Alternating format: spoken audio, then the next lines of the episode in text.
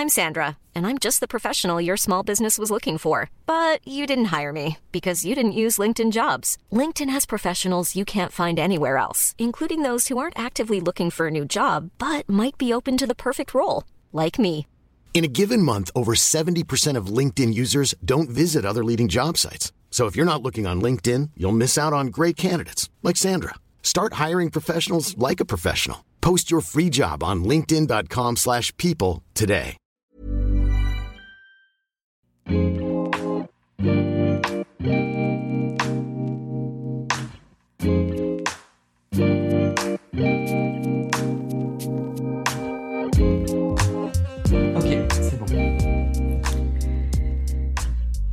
Est-ce que Guillaume, tu pourrais me raconter un petit peu aussi à quel moment tu t'es dit que peut-être c'était la fin de ton analyse ou que peut-être tu avais envie euh, d'un ailleurs, peut-être que ce cadre ne te correspondait plus. Hmm. En tout cas, de, déjà, comment psychiquement tu t'es dit, faudrait que ça se termine, tu vois?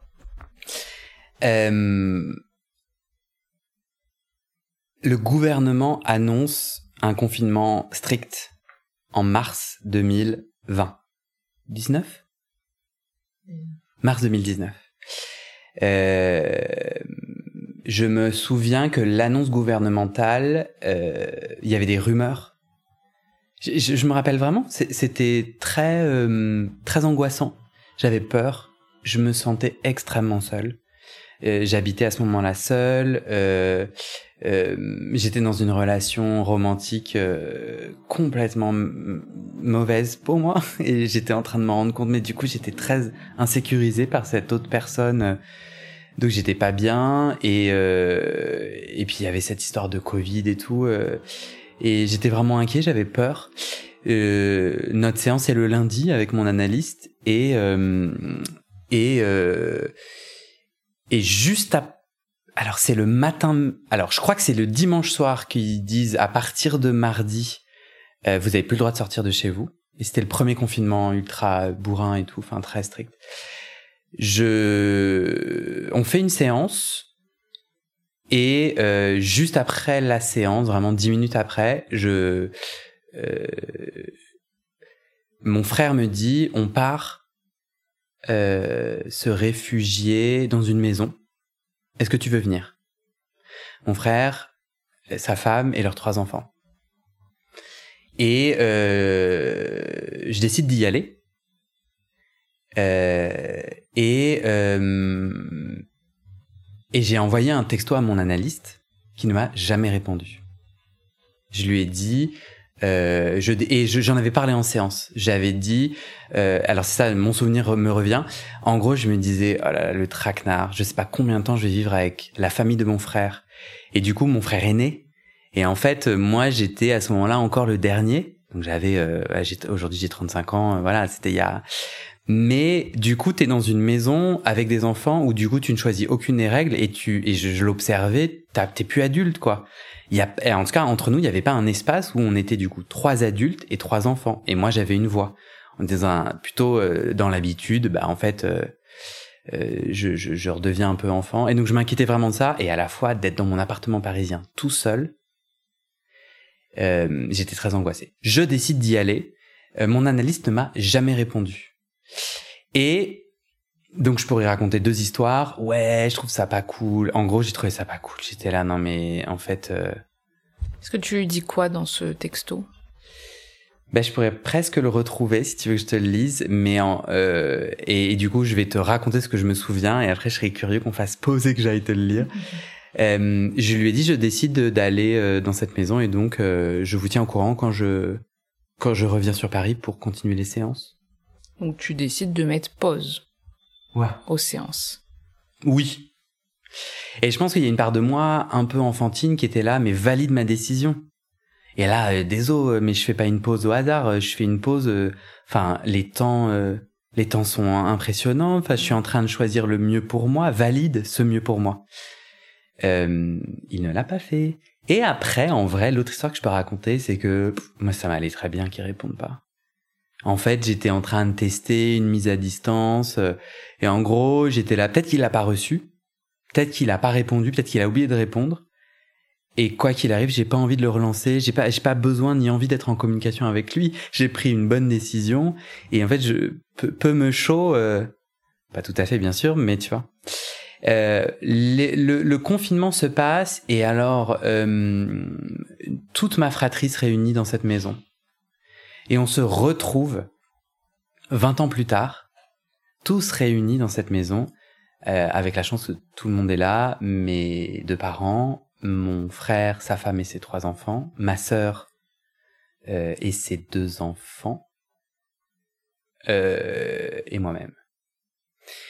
Et euh, j'ai l'impression, euh, là tout change, tout se transforme. Je, alors, sans rentrer dans des détails, je vais faire attention à pas divulguer des choses euh, qui m'appartiennent pas totalement, mais euh, mes parents n'ont pas été là au début du confinement et donc au début du confinement, on était dans cette maison avec mon frère, ma belle-sœur, les trois enfants et moi-même seulement.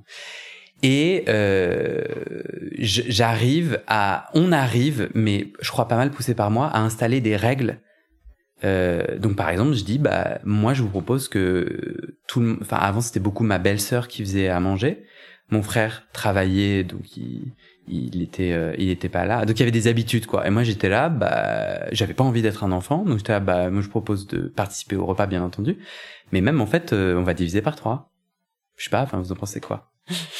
Euh, c'est pas très sympa de ma part mais là j'ai fait un petit clin d'œil à mon frère qui écoute ce podcast en plus euh, il nous a fallu quand même lui prouver que c'était possible de faire des steaks hachés épinards surgelés et que ça prenait pas plus de 15 minutes, que c'était faisable.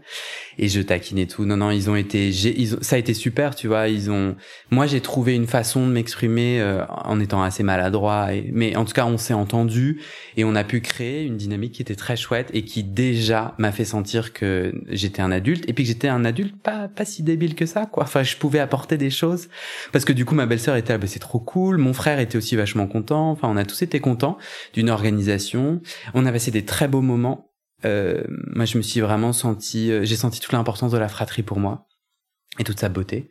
Euh, puis mes parents sont arrivés et là, ce fut le clash. Ce fut un clash tout à fait normal. En fait, on avait, on avait, on avait une façon de faire qui n'était pas la façon habituelle et on a, on a voulu dire, bah viens, venez, on fait pas comme d'habitude. Et je pense que ça a été difficile parce que, enfin, c'est normal, tu vois. du coup les gens qui étaient en situation de pouvoir, leur, le pouvoir leur était enlevé, ils voyaient pas forcément directement les bénéfices. Euh, moi, je pense que mes parents, euh, ont, enfin, t'as passé ta vie à éduquer des, petites gens, tu les as, tu leur dis je t'aime en les nourrissant, en prenant soin d'une certaine façon, et ils te disent euh, ouais, non en fait, et pousse-toi, et je vais te faire des steaks hachés épinards. Et je pense que ça a été difficile et que moi, euh, euh, voilà, enfin bon, et euh, et du coup, euh, déjà, donc il y, a eu il y a eu du conflit, mais on est quand même parvenu à quelque chose. Euh, puis, puis ma sœur nous a rejoint. Elle habitait à l'étranger à ce moment-là, et en fait, je me suis revu en fratrie. Euh, j'ai vu les systèmes, et pour la première fois, on sait tous, je me suis et mon frère s'est décalé de l'habitude. Euh, mon frère qui euh, euh, a changé et en fait et moi aussi blablabla et en fait avec mon frère on a on a on a eu des discussions qu'on n'avait jamais eu avant on s'est beaucoup rapprochés et j'ai enfin on a eu des conversations dont j'avais eu dont j'avais besoin j'ai entendu ses émotions. Du coup j'ai eu un peu plus de place pour les miennes.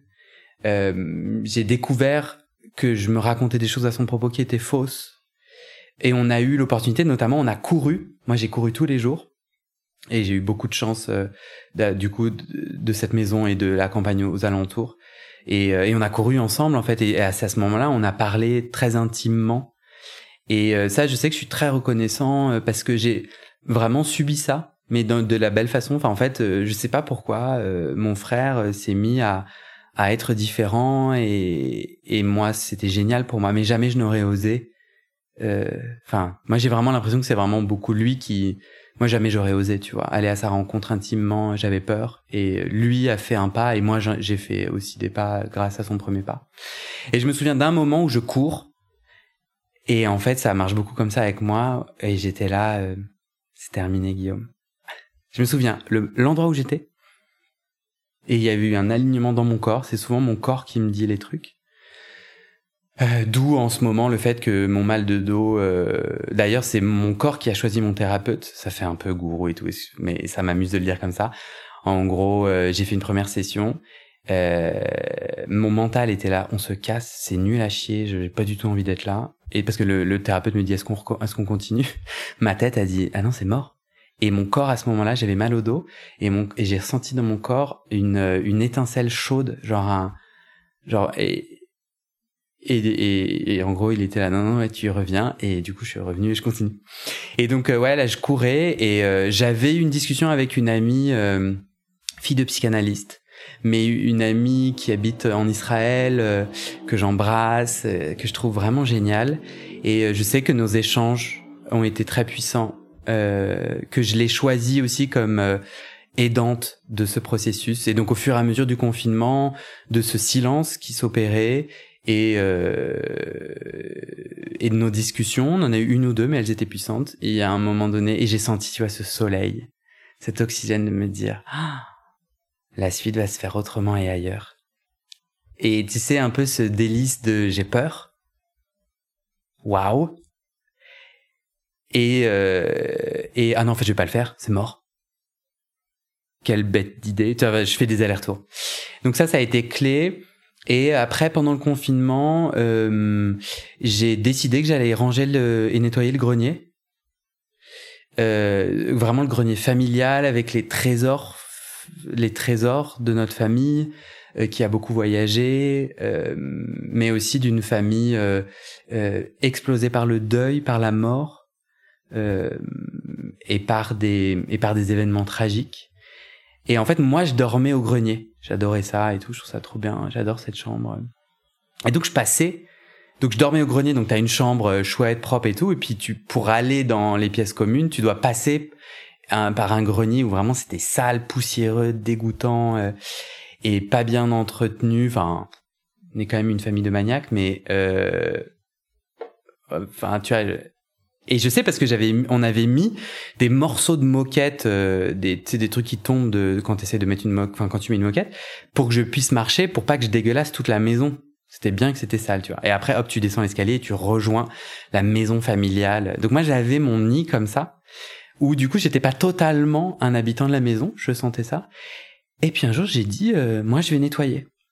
Et j'ai découvert l'inertie familiale c'était intéressant. Euh, on arrive, je disais, je touche à rien, mais je déplace les choses, je j'enlève les les amas de poussière. Puis il y a des morceaux de bois. Et en vrai, bah, je vais les jeter. Et euh, j'ai et, et là, j'ai senti que je je m'attelais à une histoire familiale, à un passé familial, et que euh, j'ouvrais des malles et tout, et que genre euh, papa était déconnecté je sais pas si j'ai le droit de dire ça. En fait, en tout cas, moi, de ce que j'ai compris de,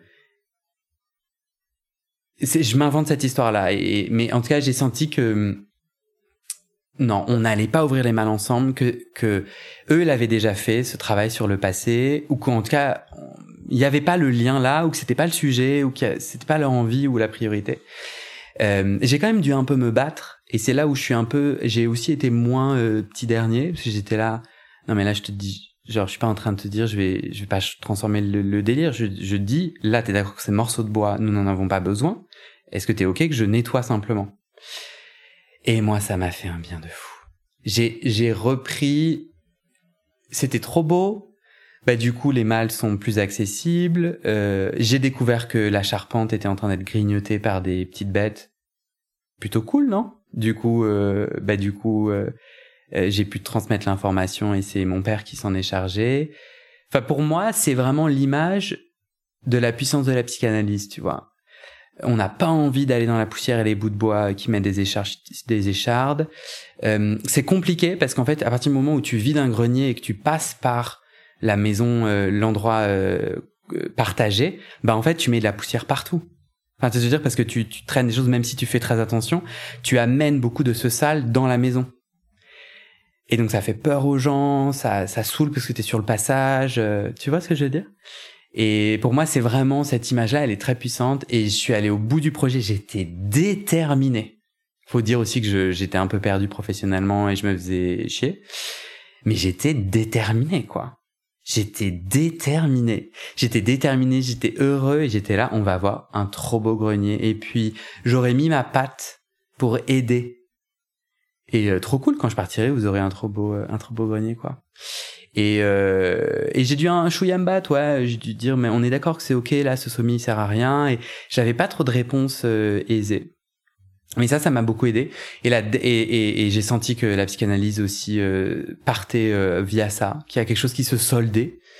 Et, euh, et je me suis mis dans une colère exceptionnelle.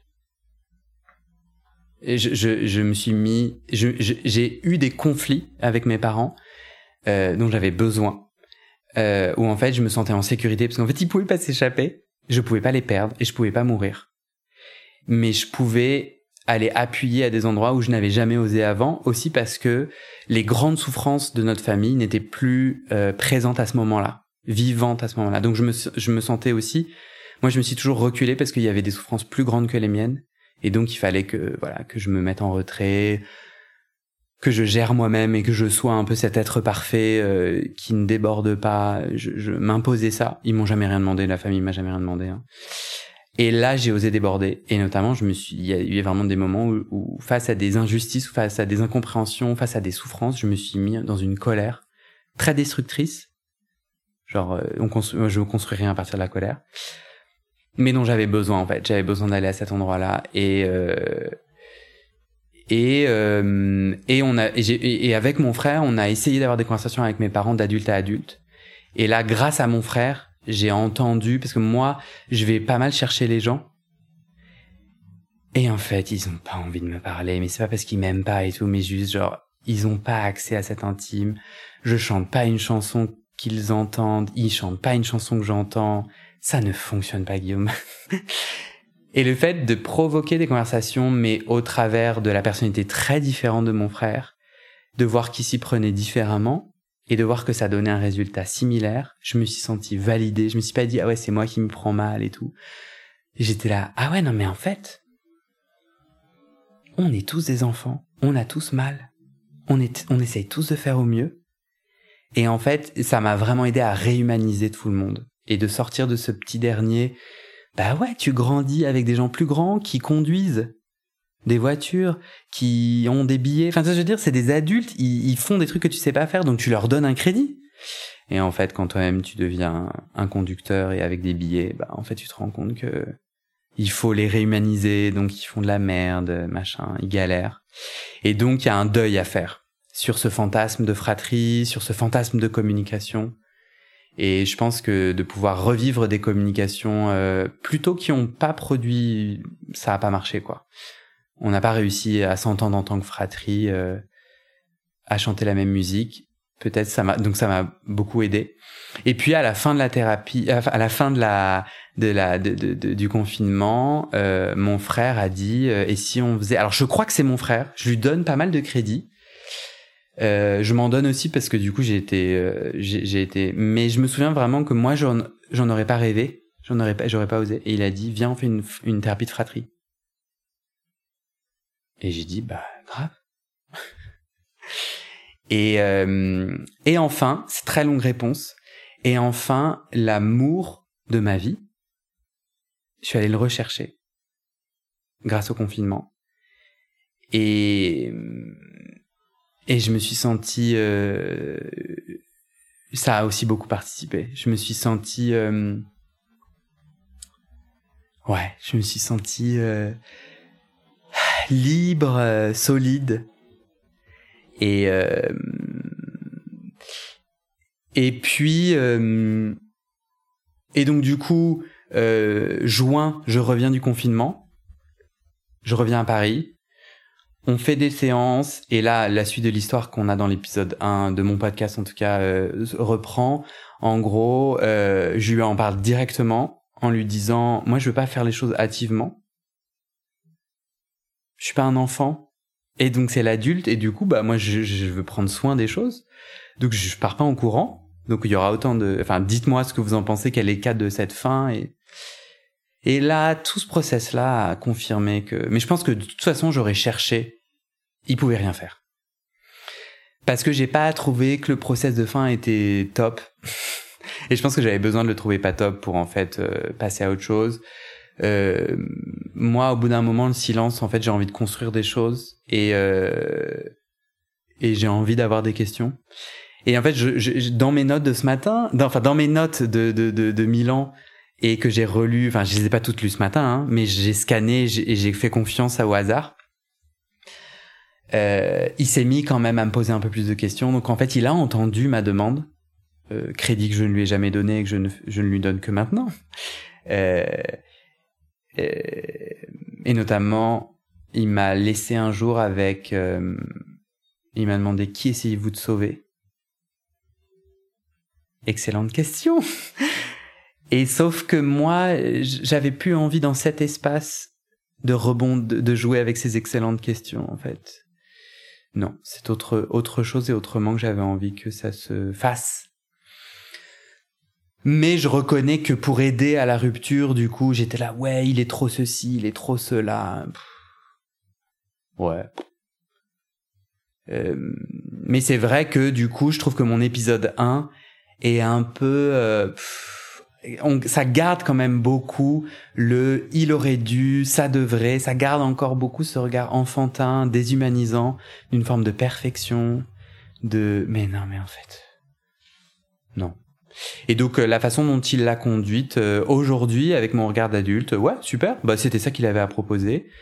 Euh, et je, je veux préciser que moi j'ai j'ai vraiment une force qui est j'arrive à mettre en mots des choses qui me semblent évidentes en revanche, j'ai beaucoup plus de mal à les vivre. Donc, je fais des allers-retours. Donc, il y a moyen que demain, à un micro, je dise ouais, j'ai trouvé qu'il s'était mal pris. Je suis capable parce qu'en fait, ces vérités continuent à vivre en moi.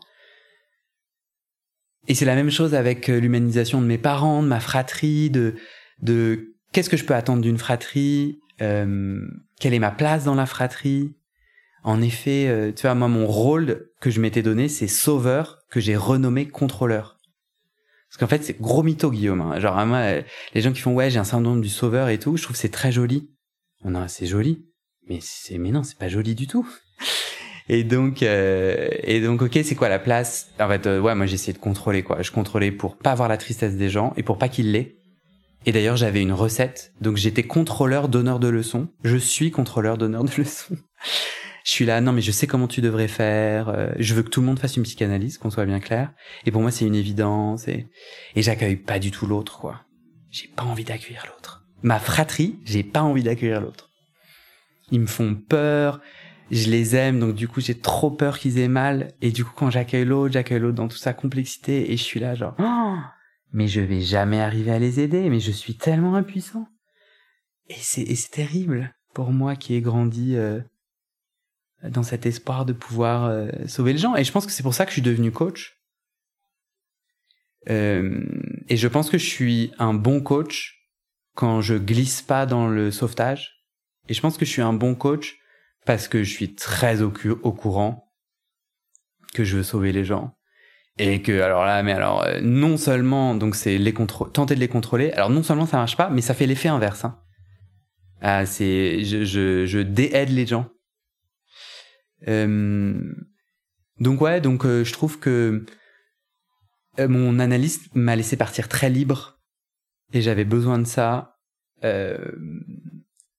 J'ai créé la rupture dont j'avais besoin et qui était très responsabilisante en fait. Et ce que j'ai ce que j'apprécie beaucoup, que je trouvais que c'était un peu piscine froide, mais en fait, la vie est quand même une piscine froide dans laquelle euh, on n'a pas le choix que de se plonger. Et quand on fait genre non, mais je mets d'abord le doigt de pied et tout, euh, la vie nous pousse par un accident, par une rencontre, par un. Et c'est pas que ça. Hein, la, vie c'est aussi euh, un, magnifique lac de montagne délicieux. Mais mais ouais, ça m'a beaucoup responsabilisé. Et au final, la suite dit beaucoup de, son, de ce dont j'avais besoin. Tu vois, là j'ai dit dans, dans notre échange qui est plutôt un très long monologue. J'espère que tu as senti que tu avais ta place et que tu peux m'interrompre quand tu veux. Mais euh, tu vois, j'ai dit trouver ma voix avec un E et j'ai rajouté avec un X parce que en fait, euh, j'avais et du coup, cette colère mal placée du confinement m'a fait entendre que j'avais euh, la colère pour moi, c'est quand je sais pas gérer la tristesse. Je me mets à gueuler en fait. C'est très très rare. J'interdis la colère. C'est interdit dans ma famille d'ailleurs, je crois. Enfin, dans les interdits un peu. Mais elle, elle me vient énormément la colère quand en fait je sais pas être triste. Et là, le moment où j'ai hurlé, j'étais tellement triste. J'étais tellement débordé par la tristesse. De voir la souffrance de vivre avec pendant plusieurs mois, de voir qu'elle n'avait pas changé forcément, de voir euh, que j'arrivais pas à aider sa souffrance. Et euh, et du coup, tu as trouvé ma voix avec un X, et donc trouvé ma façon de dire la souffrance, de de dire la tristesse, sans essayer de contrôler l'autre en fait, juste être moi et de dire je suis très triste là. Je n'y arrive pas très bien. Euh, donc je, suis en apprentissage et ma voix avec un E parce que euh, j'adore faire, j'adore les projets, j'adore euh, cette spontanéité de je vais devenir céramiste, je vais faire un podcast, je vais être un coach et je vais être quel coach Comment Si tu sauves pas les gens, comment tu les aides alors? Et si tu n'es pas psychanalyste, comment veux-tu comment veux-tu contribuer? C'est génial. Cette liberté, cette créativité, et en fait, ma voix avec un E, c'est moi, je me bats beaucoup avec la hâte. Donc la performance, j'en ai pas mal parlé. La hâte, il faut que ça aille plus vite. Est une petite pensée limitante qui est tout le temps là. Il faut que ça soit parfait. Elle est très présente, tu vois. Là, là on, est chez moi, on utilise mes micros. Hier, j'ai eu un bug de micro. Et en fait, tu vois, j'ai une partie de mon cœur qui bat en me disant, mais là, si on a fait, si, si tu vois, Joe est venu, et donc je sais pas quand est-ce que tu reviendras euh, à Paris et tout et donc j'ai tout ça qui tu vois et, et aussi est-ce que le son sera assez bien? Est-ce que donc je garde encore pas mal euh, sur la voix avec un e la question de vite la question du parfait euh, alors qu'en fait euh, en fait le parfait c'est comme le sauveur hein, c'est un terme la perfection est vraiment un terme en fait c'est j'ai pas encore trouvé son pendant réel mais ça détruit tout ça ça je suis à côté de la plaque je suis pas et en fait, ma voix avec un X, c'est le podcast. C'est qu'au final, euh, moi, un peu comme je disais, je, suis prêt à pleurer dans la vraie vie. J'essaye en tout cas. Pour moi, le micro et le podcast, c'est un divan de la vraie vie, et donc j'ai l'impression d'être un passeur, j'ai l'impression d'être un véhicule, d'être un catalyseur. Euh, parce que je propose aux gens un espace et je me propose à moi aussi un espace qui n'est pas intime comme le divan, mais qui l'est tout de même, qui n'est pas protégé par la confidentialité du divan, mais qui est quand même plus protégé qu'une vidéo ou un... Et, et du coup, qu'est-ce qu'on veut dire publiquement de ça?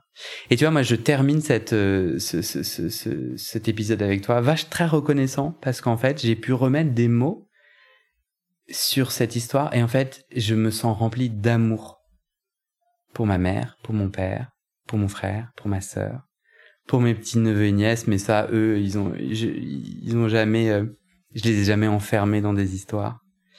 En tout cas, pas, pour le moment, je les connais pas. Et en fait, je me sens plein d'amour, en fait, euh, pour moi aussi. De me dire, ah ouais, c'est compliqué, petit chat, c'est super compliqué. C'est compliqué, on essaye tous de faire au mieux. Et, et du coup, je, je vois tout, tout ce que j'ai subi comme des agressions, enfin, avec eux, tout, tu vois, les mésententes et tout. Et je me dis, ah ouais, en fait, si je, si j'avais, si je regarde ça autrement, je vois plein d'autres choses, en fait. Et je suis tellement plus puissant quand je sors des gens de leur exigence. Ouais, mon analyste, il doit être comme ça. Enfin, c'est en tout cas le jeu de la psychanalyse est tant mieux, mais euh, et ça a été important pour moi de d'exiger de lui qu'il soit une autorité parce qu'en fait euh, pour moi le divan ça a été aussi un endroit où je me suis permis de dire face à quelqu'un que je remettais dans le pot euh, de l'autorité de la parentalité tu vois et donc j'ai pu comme ça aussi déconstruire plein de choses mais en fait bah on est tous des petits humains. Tous ces gens-là sont puissants. Moi je suis puissant. Tous ces gens-là sont faibles. Moi je suis faible. Et mon nous quoi. Non, mais tu vois, et, du coup, ça me donne trop d'énergie pour me dire, au lieu de, euh, dans les mauvais jours, je veux avoir raison, je veux avoir réparation, le petit enfant en moi. Et dans les bons jours, comme aujourd'hui, apparemment, je me dis, comment je peux les aimer et m'aimer au mieux parce qu'en vrai, c'est génial. On va tous crever. Eux, ils vont mourir. Et, et ça veut dire quoi pas avoir de regrets du coup? Quel moment j'ai envie de créer avec eux, sachant qu'on a tous nos limitations, qu'apparemment on chante pas la même chanson? Et, euh, et du coup, genre, je suis pas du tout conceptuel. Là, en ce moment, mes parents ont un projet immobilier. Et en fait, euh, j'ai déjeuné avec mon papa chéri. Euh, honnêtement, le début du déjeuner, c'était la cata. Genre, je me suis remis en posture d'enfant. Il a dit un truc qui m'a pas plu. On s'est engueulé. genre, j'étais là, mais ah, et je, me voyais faire. Et j'étais là, non, Guillaume, euh, plutôt pas par là. Et j'y allais. Enfin, bon, on a réussi à sortir de ça. Et on a fait une visite d'un d'un truc immobilier. Et là, on chantait la même chanson. Genre moi, j'étais trop content d'être là. Lui, je crois aussi.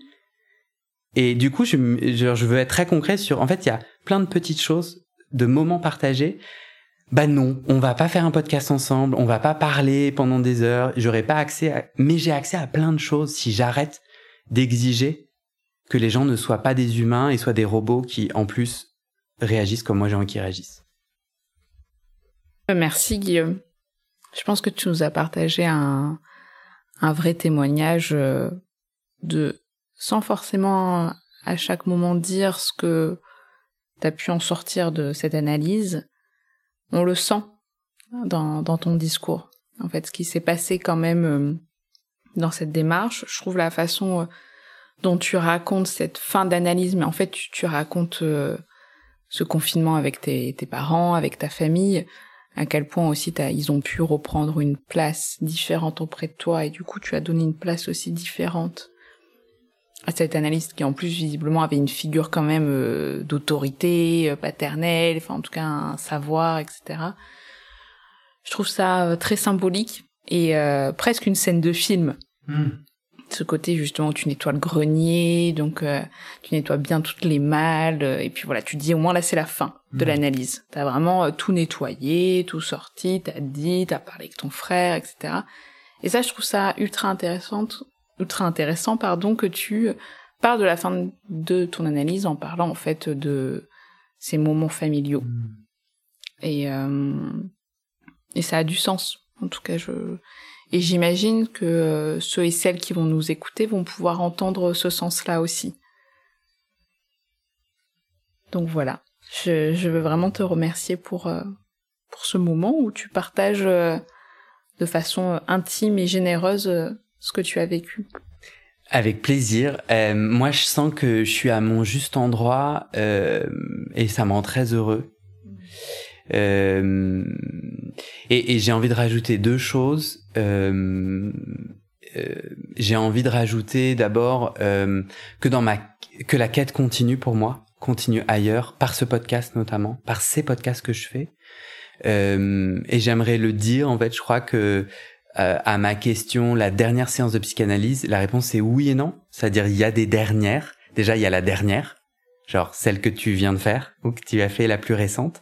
Est-ce qu'elle sanctionne une fin FIN ou pas? Il y a mais il y a aussi jamais de dernière, c'est-à-dire il y a, y a toujours un travail en cours que je continue. J'ai envie de visibiliser euh, que dans la recherche de cette voix avec un X et un E, il y a la question de l'ego.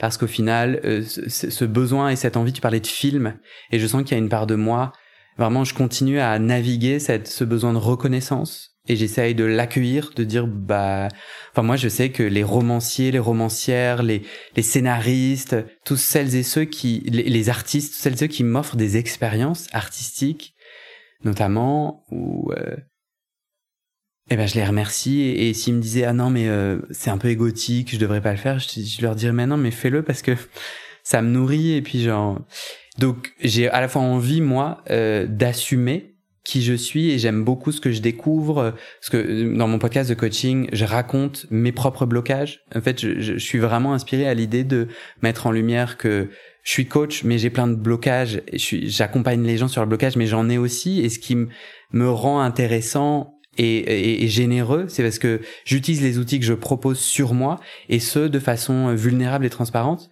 parce qu'en fait la vulnérabilité et l'authenticité c'est c'est bien. Genre je suis pas un robot et donc cette humanisation euh, que j'essaie de faire profiter aux autres j'essaie de m'en faire profiter. Alors il y a des allers-retours euh, je me fous la pression de ouf enfin vraiment c'est c'est très euh, gris comme mais quand même il y a et et je découvre aussi les limites donc je veux absolument que les audiences augmentent et je suis là à me forcer à faire de la promotion et je me perds et je sens que j'essaie de nourrir un ego de je veux être tu vois, je veux, je veux être reconnu, mais d'une façon où du coup, en fait, euh, je fais pas bien la communication, ça ne m'intéresse pas du tout. En tout cas, certaines communications auxquelles je pense. Donc, je découvre un peu la vanité qui m'habite aussi, tu vois, où en gros, je suis là à regarder des chiffres et à, et à me dire, ok, ça me donne une valeur ou pas. Et, d'ailleurs, plus je suis dans la vanité, donc ce que je veux dire, c'est que le partage de l'intime, je découvre que c'est à double tranchant, je découvre qu'il y a une complexité et un juste milieu à trouver, et que euh, et que j'ai beaucoup de joie à chercher cet équilibre, tu vois, entre télé-réalité où en fait tu montres tout et n'importe comment et tu veux juste la, du clic et machin. Et en fait, ce que je trouve génial, c'est que j'ai un garde-fou intégré. Moi, je peux te dire qu'à partir du moment où je fais un truc qui est rationnellement et euh, commercialement intéressant, mais qui n'est pas moi, alors toute la machine s'éteint. Immédiat, enfin, en deux jours, elle s'éteint. Et donc, euh, je peux pas trop aller au mauvais endroit, donc ça met beaucoup en joie. Et tu vois, dans la suite de la psychanalyse, mon podcast sur la sexualité des hommes queer, des hommes homosexuels, bisexuels ou trans ou autres, euh, c'est vraiment de cette parole de sexualité intime avec une couche de honte et de culpabilité. Aujourd'hui, j'ai envie d'avoir une parole intime, alors avec des couches d'émotions, peut-être il y a encore de la culpabilité, de la honte certainement, mais euh, comme un projet public et politique. Alors pas politique en mode, euh, enfin politique dans le sens. Euh, donc ce podcast-là, c'est des témoignages de d'hommes qui racontent leur chemin de sexualité et comment on fait en fait pour devenir sexuellement épanoui dans une société qui n'a pas créé des codes, des films, des histoires et un espace qui t'accueille. Tu vois, c'est même si ça change, non en fait, on parle, enfin la sexualité, toute sexualité confondue, est, assez interdite dans l'espace public. Quand elle n'est pas interdite, elle est soudainement ultra pornographique et très imposée. Et donc bon, le monde a du mal avec la sexualité, mais encore plus avec les sexualités euh, qui sont pas forcément normales dans la norme. Et je sens que tout un chemin extrêmement intime se fait au travers du témoignage de l'autre, de l'accueil de tiens et toi, ça marche comment pour toi? Et, euh, et, je, et, je, sais que du coup, euh, je me nourris énormément des autres, avec les autres en fait, en, en, en, en étant à égal, en disant mais et c'est ça en fait ma joie du ce podcast de psychanalyse, c'est et toi, et toi du coup ça, mais c'est pas du tout un et toi, c'est un vraiment un et toi joyeux de bon bah, moi euh, plein de trucs et tout, mais j'ai envie de sortir de moi et de mes de mes verres d'eau et de mes marasmes et de et toi. Et, euh, et du coup, tu vois, le chemin continue comme ça. Euh. et la céramique, et, et, tout ça, excuse-moi, pourquoi je, je, précise ça? Parce qu'en fait, c'est que des activités que j'ai commencé vraiment à la, à, à, la fin de ma psychanalyse, en fait, que, où j'ai vraiment déclenché. Et c'est très lié, en fait. Je me suis autorisé à être coach, service, podcaster, qui, n'est, qui est un peu anormal, et puis où j'avais, j'avais des doutes sur mon modèle économique, etc., comment j'allais subvenir à mes besoins. Et, euh, et voilà, quoi. Et, et, et ça, et, et, je suis très heureux de ça. Promis, j'en rajoute pas. Eh ben merci Guillaume et euh, à très bientôt du coup. J'adorais, je te remercie, c'était vraiment un plaisir et je veux le dire au micro et quand ça quand on coupera, je te le redirai aussi euh, dans notre intime à nous. J'adorais te faire une invitation et si tu ne coupes pas ce passage-là, j'aimerais que les gens t'envoient des emails euh, si jamais ils ont envie que moi je vienne à toi et que je te pose des questions sur ton propre chemin à toi. C'est une invitation que tu pourras totalement refuser. On est très différents et il n'y a pas du tout de, de pression. Enfin, en fait, si tu coupais ce passage-là, je serais très heureux parce qu'en fait, tu fais ton chemin et que ça inclut pas forcément de te raconter toi. Et c'est vraiment cool et vraiment, je le pense. Euh, mais si jamais ça titille, si jamais nos chemins se sont croisés aussi parce qu'il y a quelque chose en moi sur lequel tu aimerais rebondir, j'adorerais que tu me rebondisses dessus. C'est entendu. à bientôt. Merci.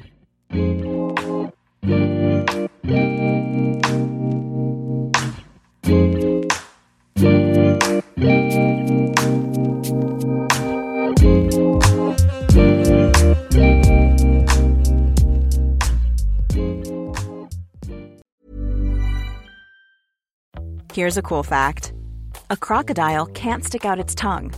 Another cool fact you can get short term health insurance for a month or just under a year in some states. United Healthcare short term insurance plans are designed for people who are between jobs, coming off their parents' plan, or turning a side hustle into a full time gig. Underwritten by Golden Rule Insurance Company, they offer flexible, budget friendly coverage with access to a nationwide network of doctors and hospitals. Get more cool facts about United Healthcare short term plans at uh1.com.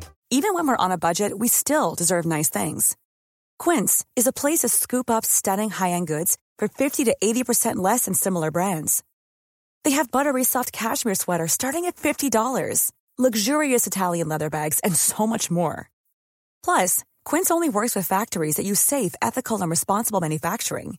Get the high-end goods you'll love without the high price tag with Quince. Go to quince.com/style for free shipping and 365-day returns.